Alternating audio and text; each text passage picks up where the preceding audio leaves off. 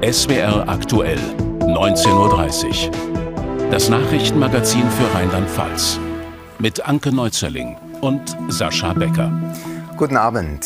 Kommunalpolitisch hat es ordentlich gerumst gestern.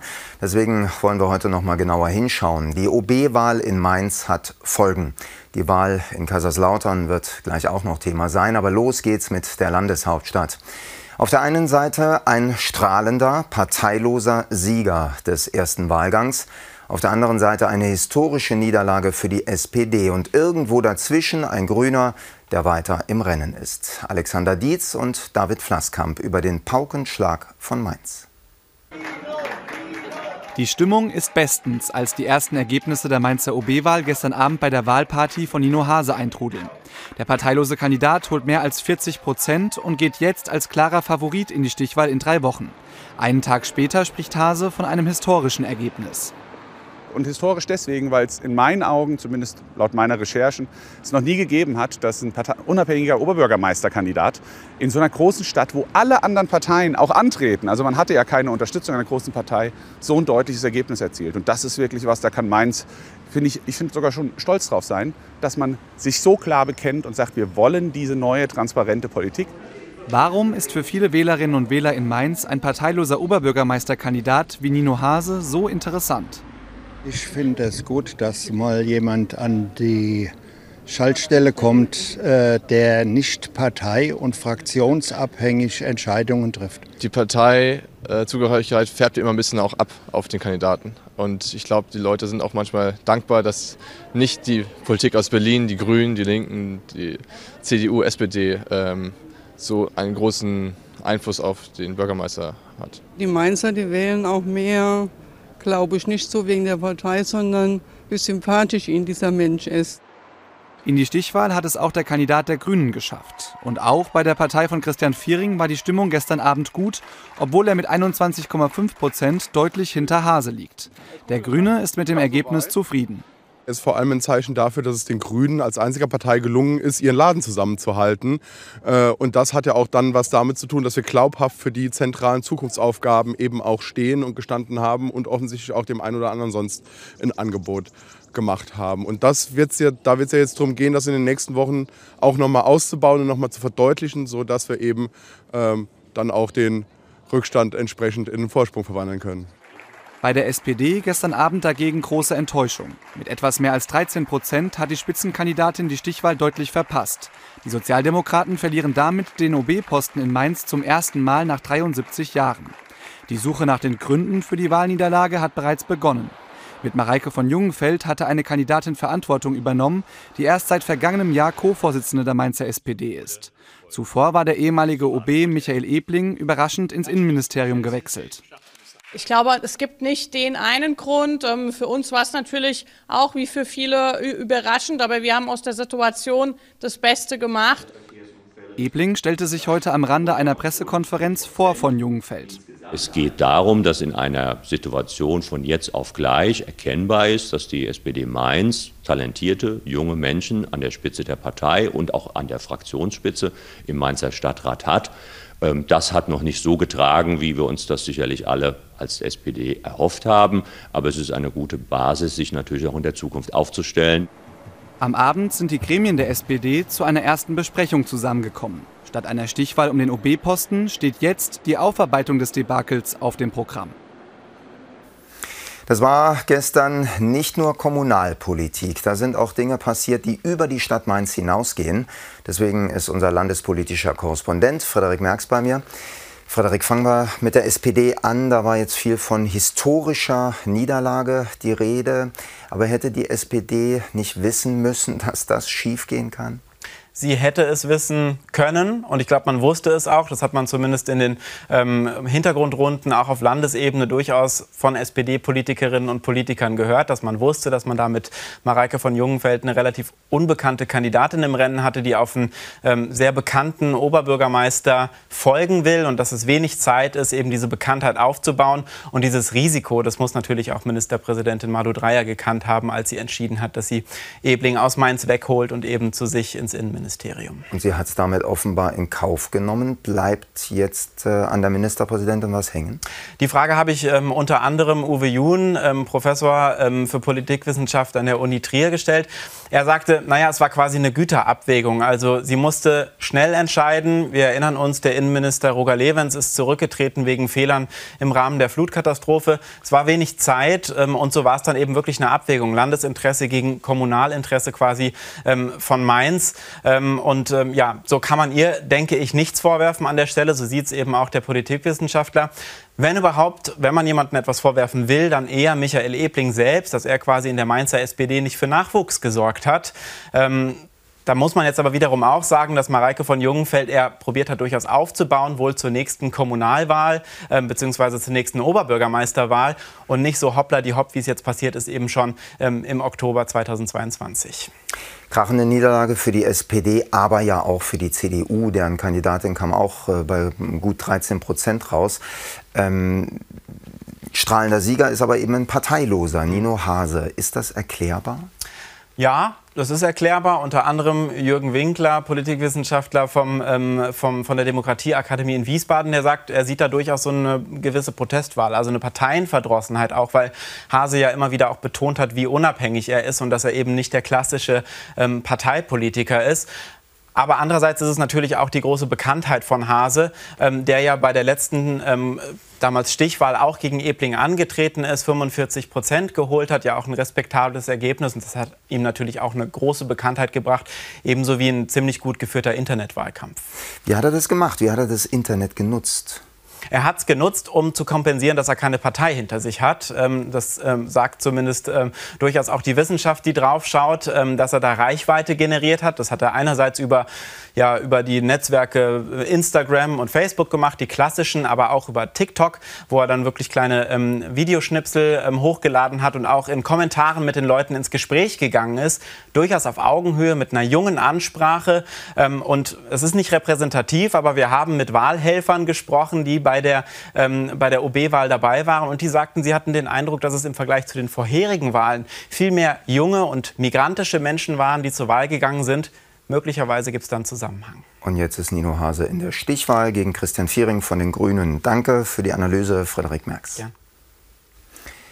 Stichwahl auch in Kaiserslautern. Auch dort geht es aus Sicht der SPD darum, das Rathaus zu verteidigen. Der bisherige OB Klaus Weichel hört auf. Anders als in Mainz hat die Lauterer SPD auch Chancen. Ihre Kandidatin Beate Kimmel hat es in die Stichwahl geschafft und bekommt es dort nun mit CDU-Frau Anja Pfeiffer zu tun. Die entscheidende Wahlkampfphase hat also auch in Kaiserslautern heute begonnen. Aus unserem SWR-Studio dort berichtet Stefan Wirbelauer. Auch in Kaiserslautern gilt, nach der Wahl ist vor der Wahl. Die Lauterer werden in 14 Tagen zur Stichwahl an die Urne gebeten. Den Kandidatinnen bleibt kaum Zeit zum Verschnaufen. Ich werde jetzt weiterhin mit vielen Menschen sprechen. Ich werde natürlich auch meine Arbeit weiterhin mit vollem Elan auch angehen und werde dann hoffentlich zeigen, dass meine Art Politik zu machen die Menschen einlädt, die einfach auch Respekt für eine andere Position beinhaltet, dass die hoffentlich die richtige ist für Kaiserslautern. Dass wir nochmal ähm, unsere Themen auch schärfen oder meine äh, Themen schärfen natürlich, dass wir auch den Wechsel im Rathaus wollen, äh, weg von äh, der SPD jetzt entsprechend auch, äh, dass wir ähm, eine starke, tolle Stadt, ähm, dass wir einen Aufbruch schaffen wollen für Kaiserslautern. Mit großem Abstand hat Beate Kimmel die meisten Stimmen erhalten. Rund 36 Prozent der Wähler haben sich für die Sozialdemokratin entschieden. Sie setzt weiter auf ihre Themen. Meine inhaltlichen Schwerpunkte waren bislang ähm, immer auch der soziale Zusammenhalt. Mir ist Bildung sehr, sehr wichtig und ich glaube, dass das einfach der Schlüssel für alles ist. Denkbar knapp konnte sich Anja Pfeiffer durchsetzen, mit exakt 17 Wählerstimmen Vorsprung zum Drittplatzierten. Anlass, die Strategie zu überdenken. Wir sind natürlich jetzt noch ein bisschen am Plan, heute Mittag und auch heute Abend die nächsten zwei Wochen nochmal durchzuplanen. Es gibt viele Ideen dazu. Ähm, auf jeden Fall wird es sicherlich wieder spannend. Ähm, die Lauterer können gespannt sein, was wir jetzt in den zwei Wochen nochmal mobilisieren wollen und können. Sonntag in zwei Wochen haben die Kaiserslauterer die Wahl, wer ihre erste Oberbürgermeisterin werden soll. Weitere Analysen zu den beiden OB-Wahlen, auch Grafiken mit den Ergebnissen einzelner Stadtteile, finden Sie alles bei uns im Internet auf swraktuell.de. Und jetzt hier bei uns der erste Nachrichtenüberblick. Anke. In Worms hat die Stadt mitgeteilt, wie Geflüchtete in Zukunft für eine Erstversorgung untergebracht werden sollen. Dafür wird es eine Einrichtung im Ortsteil Heppenheim geben. In dieser Sporthalle sollen Ende Februar oder Anfang März die ersten Flüchtlinge übernachten, aber höchstens 50 Personen. Laut dem Sozialdezernenten der Stadt ist geplant, pro Woche sieben Geflüchtete aufzunehmen. Das entspreche den bundesweiten Vorgaben. Er beobachte aber auch eine angespannte Stimmung vor Ort. Es wäre gut, wenn die Entscheider in äh, Mainz oder in Berlin tatsächlich mal mitkriegen würden, auch wirklich leibhaftig mitkriegen würden, wie sehr wir uns hier vor Ort in den Kommunen nach der Decke strecken müssen und wie sehr wir auch äh, schauen müssen, dass wir die Bevölkerung auch mitkriegen, weil ohne die Bevölkerung funktioniert so etwas nicht. Unter anderem in Worms wird morgen im öffentlichen Dienst gestreikt. Laut der Gewerkschaft Verdi sind davon die Müllabfuhr betroffen, die Kindertagesstätten und das Klinikum. Dort legen Mitarbeitende für einen Tag die Arbeit nieder. Warnstreiks und Kundgebungen sind auch in Landau und Pirmasens geplant. Verdi verlangt vom Bund und den Kommunen 10,5 Prozent mehr Gehalt. Auf der Airbase in Rammstein haben heute zivile Feuerwehrkräfte der US-Army und der Air Force gestreikt. Die Gewerkschaft Verdi hatte dazu für heute und morgen aufgerufen. Grund sind die bislang ergebnislosen Tarifverhandlungen zwischen der Gewerkschaft und den Arbeitgebern auf der Airbase. Die geplante Krankenhausreform könnte die Schließung vieler Klinikstandorte und den Verlust von Personal bedeuten. Davor warnt die Deutsche Krankenhausgesellschaft kurz DKG. Zu diesem Ergebnis könnten Fusionen und Zusammenlegungen von Fachbereichen in Kliniken führen. Der DKG-Vorstandsvorsitzende Gass sagte, die zentrale Herausforderung der Reform sei, möglichst wenig Personal zu verlieren, weil es seinen Arbeitsort wechseln müsse. Darf man in diesen Zeiten Geschäfte mit einem Russen machen? Diese Frage schwebt gerade über dem Flughafen Hahn. Nürburgring-Besitzer Charitonin will den Hahn ja kaufen. Seit heute rudert er aber wohl etwas zurück. Seine Firma NR Holding AG prüft nach eigenen Angaben nur noch 25 Prozent der Hahn-Anteile zu kaufen. An den Plänen des russischen Milliardärs, den Hunsrück-Flughafen zu kaufen, hatte es Kritik gegeben. Vergangene Woche hatte die Gläubigerversammlung ihm erstmal kein grünes Licht dafür erteilt. Ob der Verkauf des Flughafens an einen russischen Investor überhaupt möglich ist, das prüft das Bundeswirtschaftsministerium zurzeit. Dazu jetzt mehr Hintergründe von SWR-Reporter Sebastian Grauer, der sich intensiv mit dem Hahn beschäftigt. Sebastian, wenn Charitonin wirklich nur 25 Prozent der Hahnanteile kaufen würde, was würde das bedeuten? Ja, zunächst würde er damit, dass er weniger als 25 Prozent der Anteile kauft, ein Signal senden. Wie er selbst sagt, würde er damit auch signalisieren, dass er keine politischen Interessen am Flughafen Hahn hat und dort eben nur sein Geld anlegen möchte. Auch muss man dazu sagen, wenn er weniger als 25 Prozent der Anteile hält, er unter eine sogenannte Sperrminorität fällt. Das heißt, er könnte selbst gar keine Entscheidungen am Flughafen Hahn treffen und könnte diese auch nicht beeinflussen, blockieren. Ähm, das dürfte jetzt aus diesem dieser Ecke auch kommen, aus diesem Grund, weil auch dem russischen Investor die Kritik an einer geplanten Komplettübernahme des Flughafens nicht entgangen sein dürfte. Aber wenn er es nicht komplett übernehmen würde, dann blieb ja noch ein bisschen was übrig. Was würde mit den restlichen 75 Prozent passieren?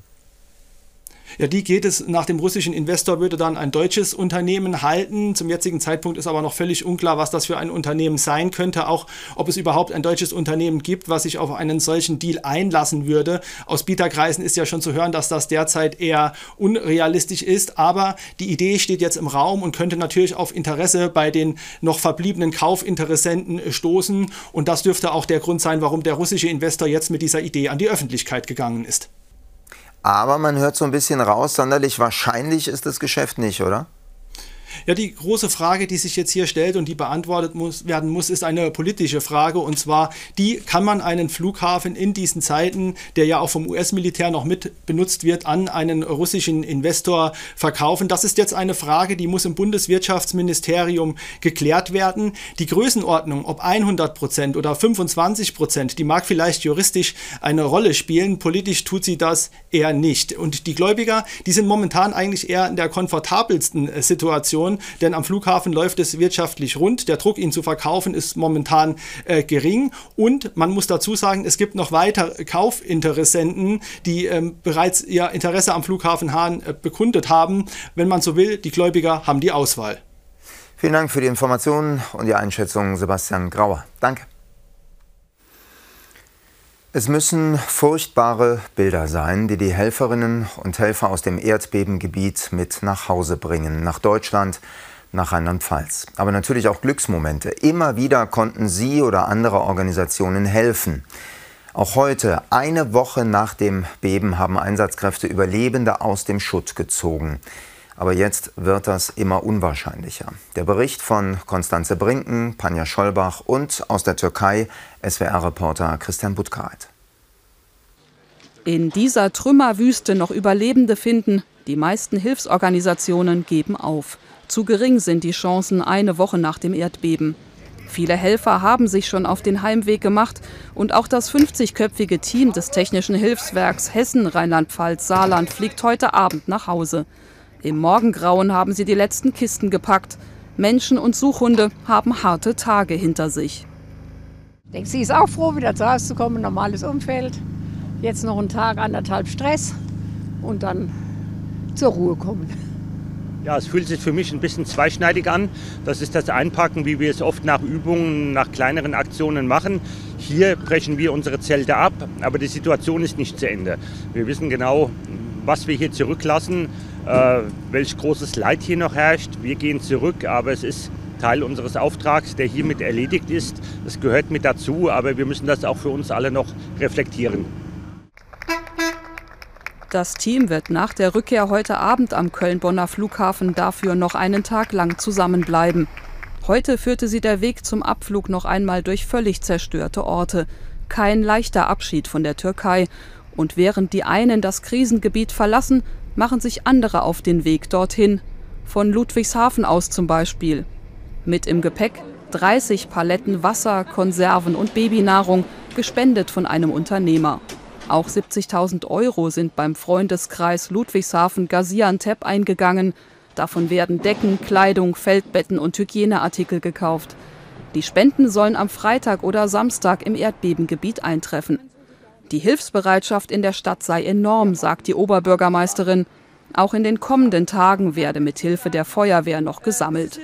Ludwigshafen sei außerdem bereit, Menschen aus der Region Gaziantep aufzunehmen. Es ist sehr, sehr wichtig, dass wir Menschen, die hier Familie, Freunde haben, die Gelegenheit geben, erstmal die Region zu verlassen und äh, erstmal unterkommen und die Seele vielleicht erstmal auch hier, wo es nicht so kalt ist, wo sie ein Dach über dem Kopf haben, äh, zu trösten. Trost und Hilfe, das brauchen die Menschen weiter im Katastrophengebiet. Die Suchstaffeln und Ersthelfer gehen, aber andere Hilfe ist auf dem Weg. Unterstützung, so gut es eben geht. Und jetzt wieder Kurznachrichten. 2022 gab es in Rheinland-Pfalz weniger Verkehrsunfälle als vor der Corona-Pandemie, Anke. Das geht aus der Unfallstatistik hervor, die Innenminister Ebling vorgestellt hat. Die Zahl der Unfälle, der Verletzten und Getöteten sei zwar im Vergleich zum Vorjahr gestiegen, sagte Ebling. Im Vergleich zu den Jahren vor der Pandemie seien die Zahlen aber gesunken. Bei 135.000 Unfällen wurden laut Statistik im vergangenen Jahr 139 Menschen getötet. Einen deutlichen Anstieg gab es bei Unfällen mit Fahrrädern und E-Bikes. Auch die Unfälle unter Alkoholeinfluss haben zugenommen. Wir haben jetzt durch zwei Corona-Jahre offensichtlich eine Erfahrung zu machen, nämlich dass Alkoholkonsum auch gestiegen ist. Insofern versuchen wir natürlich auch mit Kontrollen und auch mit dem klaren nach vorne stellen, dass Kontrollarbeit stattfindet, dann entsprechend ähm, das auch zu minimieren. Nach dem Brand am Freitag in einer Kirche in Wissen an der Sieg hat die Polizei einen Tatverdächtigen gefasst, einen 39-jährigen Mann. Die Auswertung der Kameraüberwachung habe entscheidende Hinweise gebracht. Zum Tatmotiv wollte die Polizei bisher keine Angaben machen. Bei dem Feuer wurden laut Pfarrer wertvolle Kulturgüter und ein Altar zerstört. Der Schaden liege demnach vermutlich im Millionenbereich. Die Sicherheitsvorschriften für Karnevalsumzüge sorgen weiter vielerorts für Ärger und Frust. In Leiven an der Mosel durfte ein Motivwagen beim Umzug am vergangenen Samstag nicht mitfahren. Ein TÜV-Gutachten lag zwar vor, ein Strich durch die Rechnung machte dann aber das Ordnungsamt. Der Wagen sei fünfeinhalb Meter hoch statt der zulässigen vier Meter, die Kippgefahr deshalb zu groß. Zum Streit kam es auch über die Frage, ob trotz einer Brüstung Personen mitfahren dürfen. Den Wagen im Look der Hamburger Elbphilharmonie hatten die 30 Karnevalisten in stundenlanger Arbeit gebaut und rund 5000 Euro investiert. Sollte es keine Lösung geben, will die Gruppe an keinem Umzug in der Region mehr teilnehmen. Viele junge Tennisspielerinnen leben in dieser Woche einen Traum. Der könnte in Kurzform heißen, vom Westerwald nach Wimbledon im Westerwald in Altenkirchen laufen nämlich die Ladies Open, mittlerweile eines der bedeutendsten Profiturniere in Deutschland. Und so kann Altenkirchen zum Sprungbrett für die Karriere werden.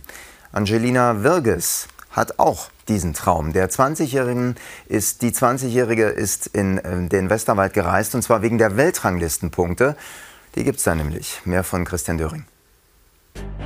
Angelina Wirges, Weltranglistenplatz 623.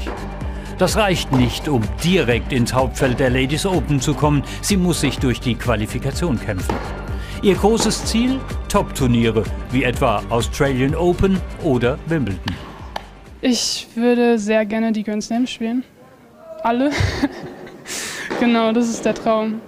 Die 20-Jährige studiert Sportmanagement an einer Fernuni, um diesen Tennistraum parallel weiterleben zu können. Ohne die Unterstützung der Mutter wäre dies undenkbar. Katrin Wirges fiebert auch in Altenkirchen mit. Also ich unterstütze sie wirklich da in allem, was sie macht. Also ich lebe quasi auch mein Leben dafür mit. Also ich versuche mitzukommen zu den Turnieren, wenn es geht. Ich ermögliche ihr das Training, die Fahrten und so weiter. Also ich stehe da komplett hinter. Die Tochter gewinnt dann auch das erste Match. Finanziell aber bedeutet das noch lange kein Gewinn.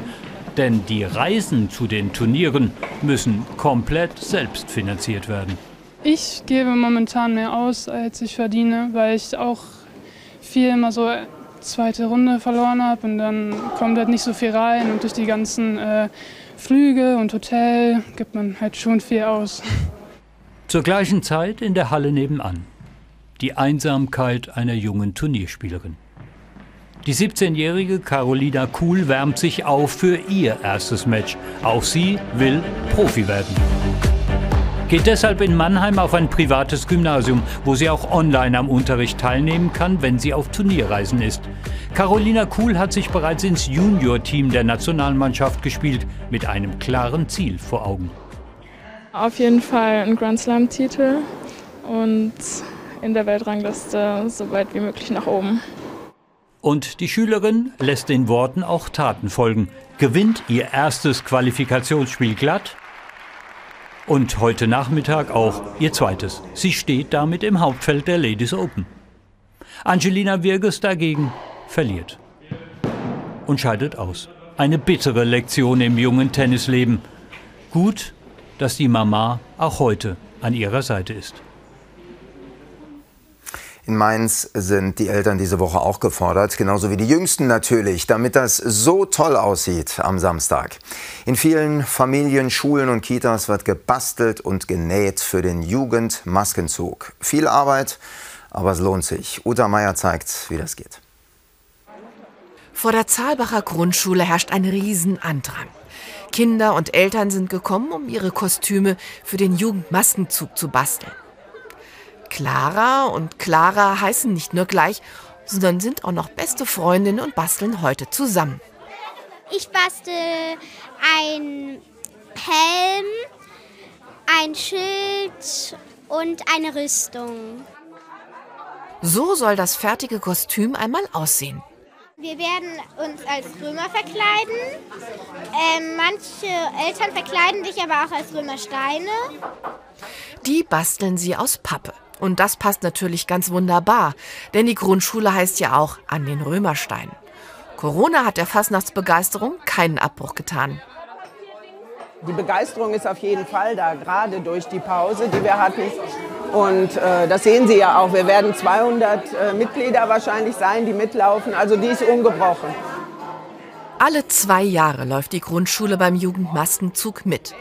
Ohne die Organisation und Unterstützung der Eltern wäre das nicht möglich. Sie helfen beim Basteln mit und hatten die Idee zu den Kostümen und jede Menge Herzblut fürs Mainzer Brauchtum.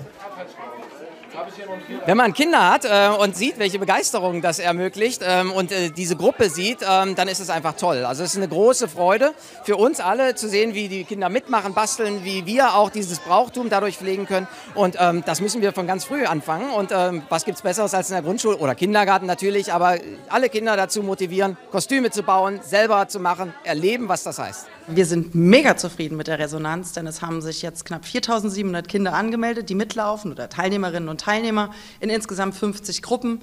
Und das ist äh, nach zwei Jahren Pause und nach zwei Jahren gar nichts ein mega Erfolg. Mittlerweile sind Clara und Clara schon fast fertig mit ihrem Kostüm und machen eine erste Anprobe.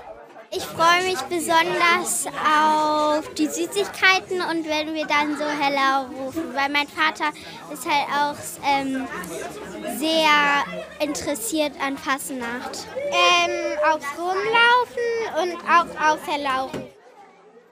Die Römerinnen Clara und Clara sind bereit. Für sie könnte es heute schon losgehen. Und für alle Omas und Opas, die nicht in Mainz sein können und für alle anderen natürlich auch, übertragen wir den Jugendmaskenzug live am Samstag ab 14.30 Uhr hier im SWR-Fernsehen. Schönes Zugwetter wäre dann natürlich toll, so wie heute vielleicht. Am Morgen bei Mörstadt hat es sich mal wieder gelohnt, früh rauszugehen. Auch wenn die Temperatur bis dahin nur knapp über 0 Grad geklettert war, lohnte doch der Blick auf die dampfende Erde mit der langsam steigenden Sonne. Die blieb dann auch bis zum späten Nachmittag. Jetzt haben wir noch den Blick aufs Wetter der nächsten Tage mit Carsten Schwanke und nach der Tagesschau wünschen wir Ihnen ganz viel Spaß mit den saarländischen Närrinnen und Narren. Und deshalb gibt es unsere Spätausgabe heute erst um 23.15 Uhr, dann mit Fatma Mittler-Solak. Einen schönen Abend und wenn Sie wollen, bis morgen.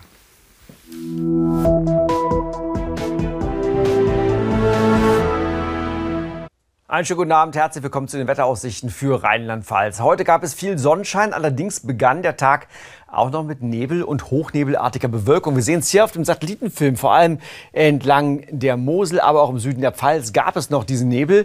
Alles hat sich aufgelöst im Gegensatz zu anderen Regionen in Deutschland, zum Beispiel im Norden blieb es den ganzen Tag über grau in grau.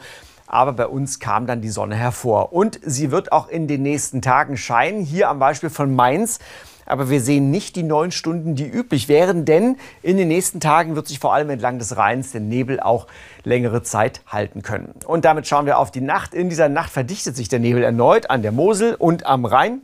Ansonsten bleibt es sternenklar. In den klaren Tälern gehen die Temperaturen zurück auf bis zu minus 4 Grad, auf den Bergen plus 3 Grad. Die meisten werden Werte um den Gefrierpunkt erleben. Morgen Vormittag starten wir dann mit Nebel oder Hochnebel auf der einen Seite, mit Sonnenschein außerhalb des Nebels und am Nachmittag verschwindet der Nebel größtenteils, außer zum Beispiel in Teilen der Vorderpfalz oder in Rheinhessen, könnte er sich bis in den Nachmittag hinein halten. Dann bleibt es hier auch kälter. Dann erreichen die Temperaturen hier nur maximal 4 bis 5 Grad, mit Sonnenschein hingegen 13 bis 14 Grad. Der Wind weht dazu meistens nur schwach aus südöstlichen Richtungen. Die weiteren Aussichten, ähnliches Wetter am Mittwoch, ab Donnerstag wieder mehr Wolken und langsam Regen. Vor allem der Freitag wird stark bewölkt und nass werden.